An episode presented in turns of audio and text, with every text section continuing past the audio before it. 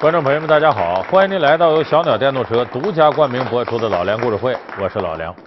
随着我们现在啊，人民群众生活水平这个提高，呃，大家对这个精神世界的享受啊，要求也越来越高。那么这个时候，有一种戏剧形式呢，市场需求量是最大的，那就是喜剧。你看，不论是说相声啊，说脱口秀啊，还是电影里的喜剧啊，呃，都广受人民群众的欢迎。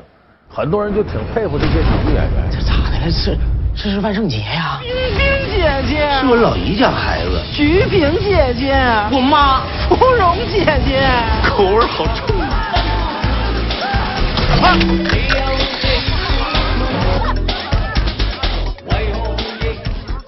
有的人就说呀，你说我丈夫、我媳妇儿要是这样人多好，天天回家一张嘴就把我逗乐，我这生活充满着一些快乐。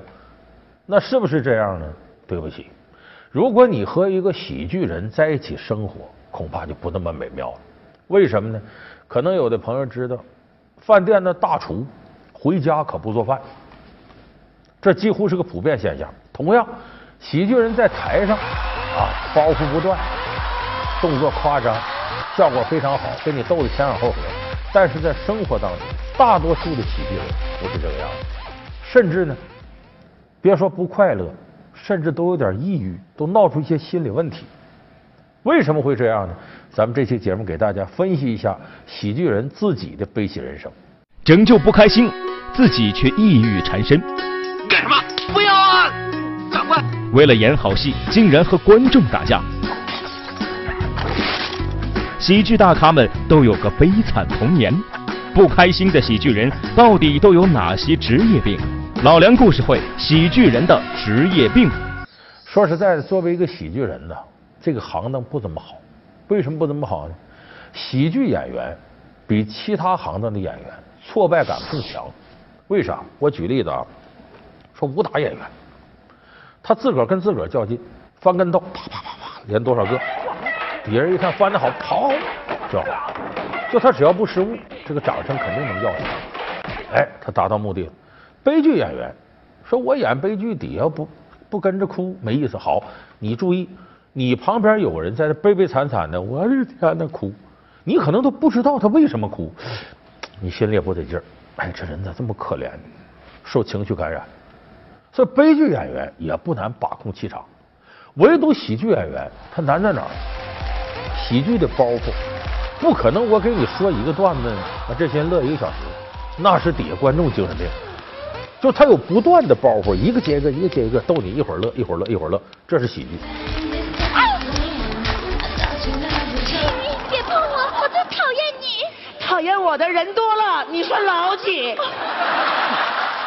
可是问题是呢，你不乐他咋办？参加过春晚小品演出的演员都说：说你们看我们在那为什么挺大劲扯着脖子喊，就怕观众听不见这包袱。使完一个包袱，底下没有笑声，完了，演员就跟掉冰窟窿里一样，没底儿了，没响，闷乐，怎么办？他害怕担心。但是喜剧包袱就这个特点，不可能让所有人都乐。有的人笑点高，有人笑点低，笑点低的人乐，笑点高人不乐，你怎么办？说恰好这一台晚会来的都是笑点高的，都编剧导演，你不就傻了吗？这这这个冬梅啊。这个按理说呢，咱俩离婚了，你的事儿我不该管。但是你说你这鞋合不合适，只有脚知道。呀，那我这是一个知道，一个不知道。哎呦，我是彻底被他的天真给打败了呀！我打败你的不是天真，是无邪。再一个，同样的包袱，在北方，大伙乐了；到南方人不乐了，在南方乐，北方人不乐了。所以，喜剧演员经常会碰到我一使包袱，底下人不乐，这坏了。就是我扔出去东西没人接，没回响，完了。由于他是不断的使包袱，不断什么，他是密度要大于悲剧演员把控气场的这个密度。那么好，他会经常遇到不断的挫折，不断的挫折。所以，喜剧演员是舞台上挫折感最强的一类演员。一旦底下不乐，那死的心都有在台上。郭德纲有句话说的挺有道理。俩说相声上台嘚啵嘚啵嘚啵二十多分钟，底下一个乐的没有，你好意思下台吗？舔着脸上来，这就是喜剧演员普遍的忧虑，怕观众不乐。同时，这个他想让观众每个点都乐，他就一定会对自己的艺术精益求精，甚至苛求。就像我们说“取法其上，得乎其中”，他得对自己特别严格，才能达到这个效果。所以，这个特别严格，使很多喜剧演员犯上了抑郁症，就经常受打击，调整心理，再研究，再琢磨，压力大，这时候容易形成抑郁症。咱们举几个具体例子啊，你像这个英国有一个喜剧演员叫罗文·艾金森，有人说谁罗文·艾金森？没听说过。我要说他外号你就知道，憨豆先生，罗文·艾金森。这恐怕大家都清楚。你二零一二年伦敦奥运会开幕式，那么些大腕出来，这憨豆先生在那弹钢琴，挤眉弄眼的，还一不留神这个放屁在那，结果把全世界逗得前仰后合的。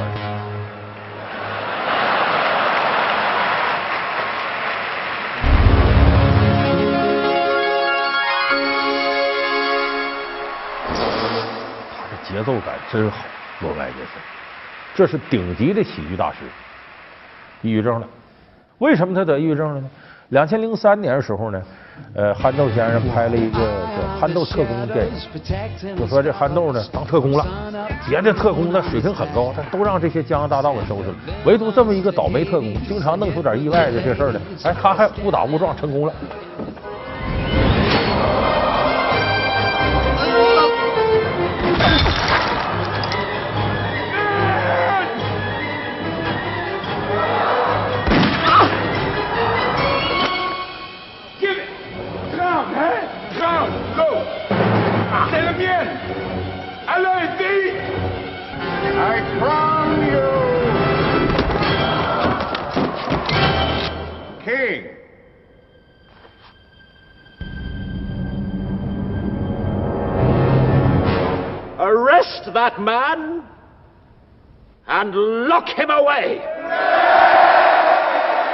这样呢，前面一集票房大卖，在二零一零年呢，做了一个《憨豆特工》的续集。有句话叫“好吃不撂筷”嘛，既然这招管用，咱接着来。憨豆还是继续他那倒霉蛋形象，但倒霉蛋傻人有傻福，哎，总能有出人意料的效果，最后把这江洋大盗给拾到了，也是这个路子。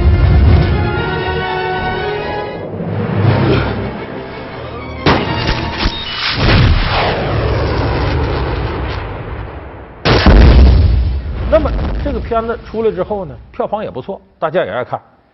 但是有一些人呢，说些个难听的，说这憨豆傻，装疯卖傻嘛。看他多少年了，还这么演，从二十几岁演到五六十岁还这样，戏路一点都没改，太单一，总靠装疯卖傻博观众一笑，档次太低，太粗俗。其实这种挑剔完全没有道理。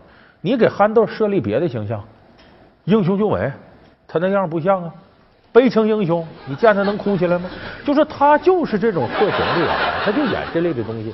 你非让他多点戏路演别，怎么可能呢？说这属于吹毛求疵。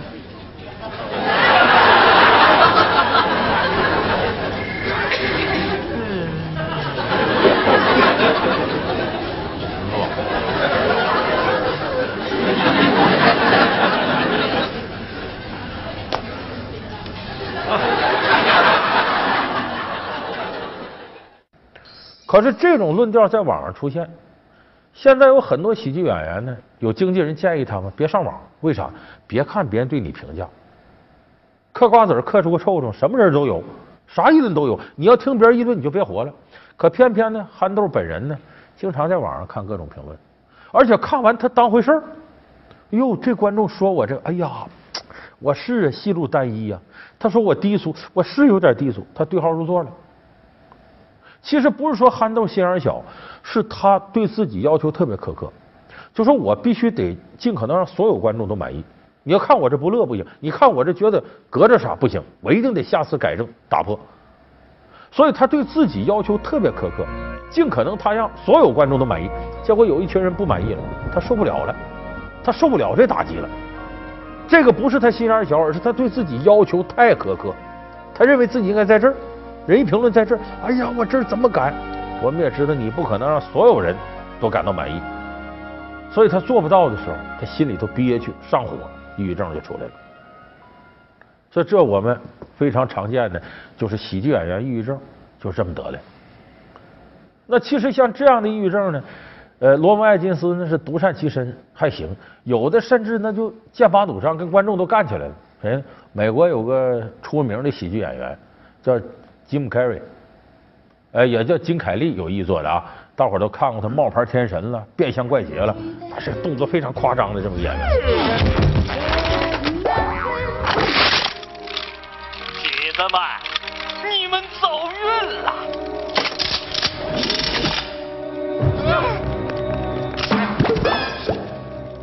当年呢，他是一边的进修学表演，一边在一个小俱乐部里啊演喜剧，每天晚上就去演去，就有点类似于驻唱歌手似的，晚上到歌厅唱歌，和那差不多。他呢每天晚上呢给他这个十分二十分，让他表演一个就是小品的这个东西，自己的独角戏。他就精益求精，要求呢我每天晚上得跟昨天不一样，我得有新东西加进来。可是呢他演这个水准确实高，有些观众呢。那头天看乐的不行了，想再看看。第二天看来，你把昨天的演一遍，他不演，他坚持不翻头。翻头是行话，就是不重复。就每天我都有新的。结果有的观众不干，你昨天的挺好，我没看够，你再来一遍。昨天比今天有意思，你别演新的，就演以前的。他不干。时间长了，你说观众挑剔，有时候你我们都花钱买票了，让你演那，你演那个，可能不太客气。哎，他跟观众较上劲了，不行，我就不演。我得对得起我自个儿，我得对得起你们。你们来这里，你们是这说来多少天？有还新来的观众，也有昨天来过的。那昨天要看腻了怎么办？我天天给你新的。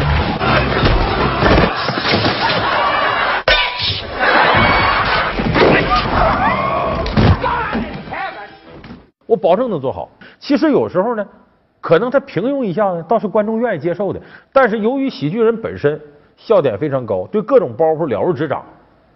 所以你一般的包袱不可能把他逗乐，他就会觉得你这太平常，都使过多少回了。可是这个东西对观众来讲不一定是旧的，很可能观众会觉得新鲜，但是他们自我要求高，不要这个。所以由于这一点的话，他总得往高了攀，总够不着那个顶，他的痛苦就由此产生了。老梁故事会，喜剧人的职业病。老梁故事会是由小鸟电动车独家冠名播出。所以喜剧演员的抑郁是由他的职业特点决定的。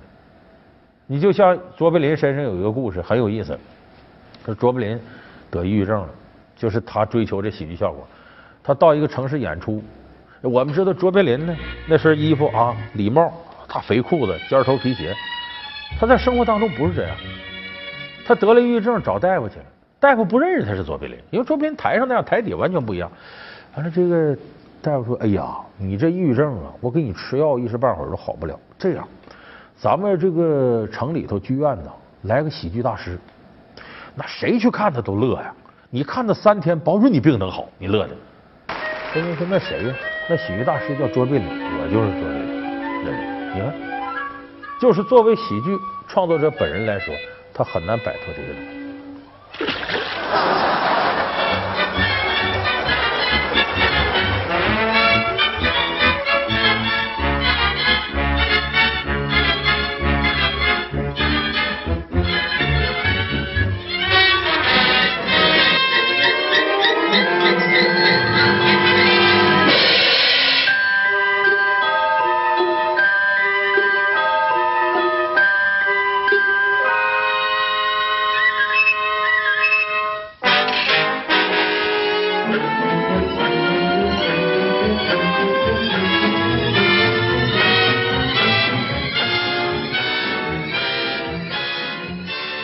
所以说，抑郁往往是喜剧人如影随形的一个弊病。这个喜剧人还有个毛病，他比一般人都犟，说好听了叫执着。你看，你看他作品，很多喜剧人作品，你发现每个作品里都有相似元素，他不改。上一个这个来，这个还这么来。我指着不是说搞笑的手段，而是这里头有些硬件，比方说人儿，比方有时候固定的道具，他始终不改。就往往越是喜剧人越有这种执着。咱们就说刚才说的卓别林，卓别林有个特点，他的这个电影什么《大独裁者》呀、《城市之光》啊啊这些，你发现卓别林是这期这么变，那期那么变，使包袱手段层出不穷，但是里边有一个特点，那女主角基本都一样，要么是天真的少女，要么虽然是二三十岁的，却是跟少女一样单纯善良，连那脸型都差不多。你看他所有片子里那个都一样。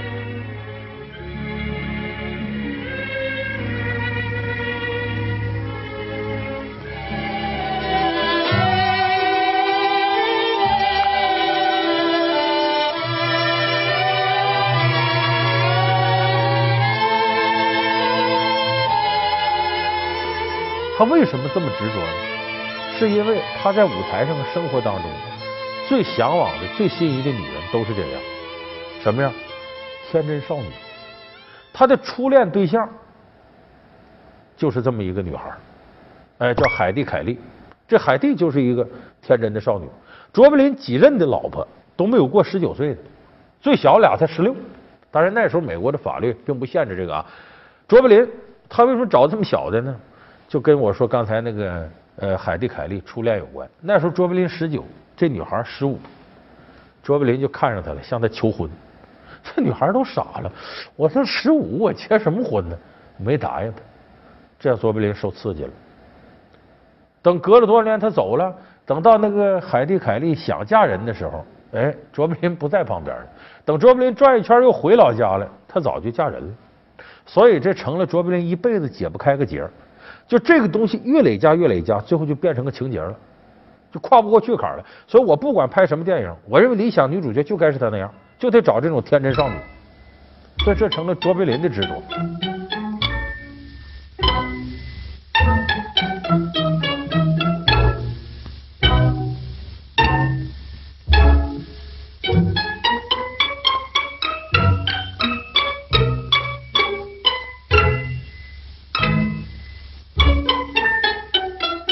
不光说老外这样，中国人也是。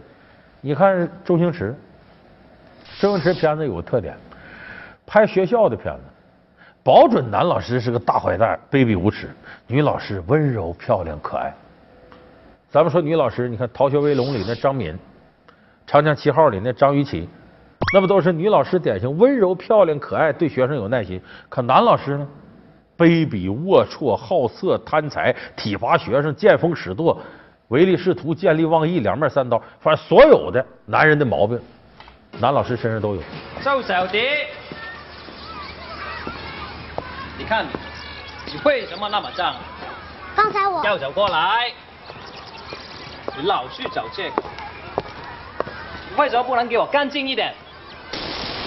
老师，你听我说。你不要说了，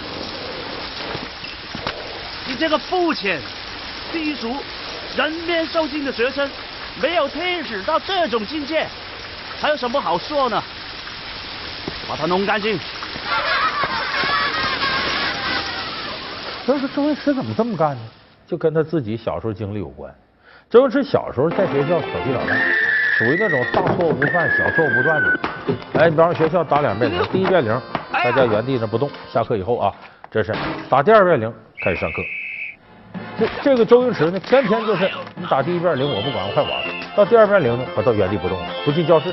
学生一个从他身边走，他冲人家直鬼脸，老师就来气呀，就骂他，就收拾他。结果当时呢，男老师下手狠，有的还打他。举高一点啊！有男老师骂的什么难听都有。偏偏他那时候呢，有几个女老师都是那种贤妻良母型，孩子捣蛋很正常，我得对他好点。结果这个印象他带了一辈子。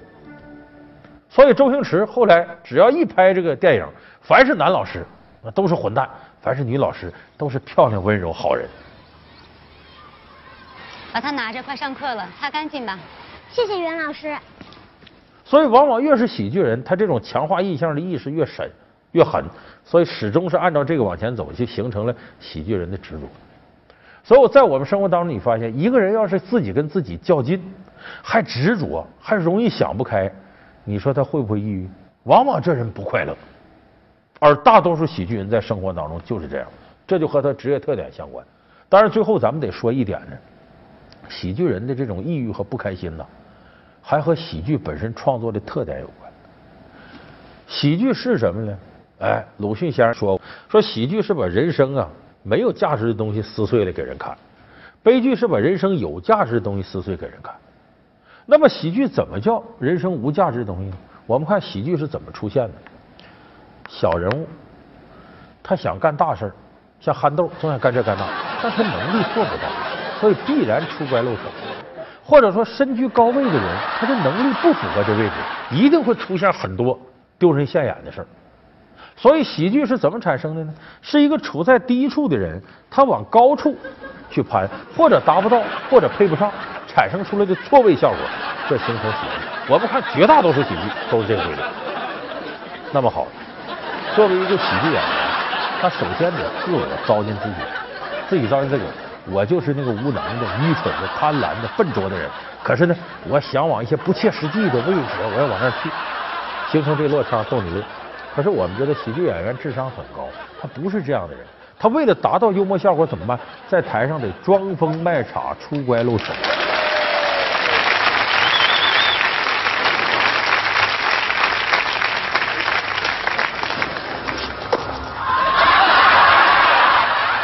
而且他得体验一个笨蛋是怎么想的，一个心理变态的人是怎么想的，一个极端弱小的人，一个充满幻想、不切实际的人是怎么想。他还得入戏，这个世界上任何一个表演体系都概莫能外。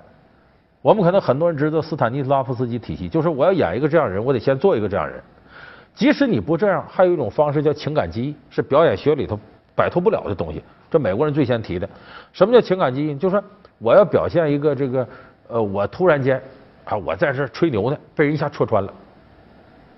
我那种尴尬和窘态，这喜剧好，那我就得在生活中一遍一遍的做这样事儿，然后让周围的人打击我。比方说回到家跟自己母亲吹牛，我现在外边我找了一个好女朋友，他母亲啥呀？相亲那几个人都没看上你。然后你把当时遭到你母亲斥责的这个感受记下来，这叫情感记忆回过头之后，你在登台的时候。一演到这段戏的时候，不断的想到自己母亲说自己在脑海里那什么印象，这才能入戏。可是这种方式很危险，在哪儿？一旦入戏，你出不来。你从台上下来，还沉浸在氛围，我是个倒霉蛋，别人谁也瞧不起我。你说我这干嘛？这个时候就是喜剧演员最痛苦，就是他不是那样的人，可为了入戏呢，他得制造这个缺点。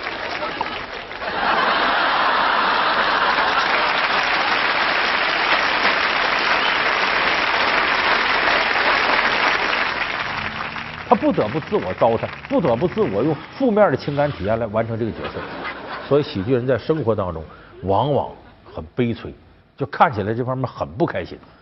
所以我们今天给大伙说了喜剧人本身的一些弊病，这些弊病都不是喜剧人自身他想要得到的，而是他的职业特征决定的。那么也就是说呢，当我们在电视里边、电影屏幕上，包括舞台上看到这些喜剧人给我们带来非常好的一些。笑料和包袱，我们在哈哈大笑的同时，不要忘了，喜剧人真的很辛苦，我们应该体谅他们创作过程当中的种种难处。身为封疆大吏，为何会祸事连连？林则徐、琦善这些近代史上的著名人物，为何都会折戟于此？两广总督大权背后有着哪些玄机？老梁故事会为您讲述最倒霉的两广总督。故事会，老梁故事会是由小鸟电动车独家冠名播出。我们下期节目再见。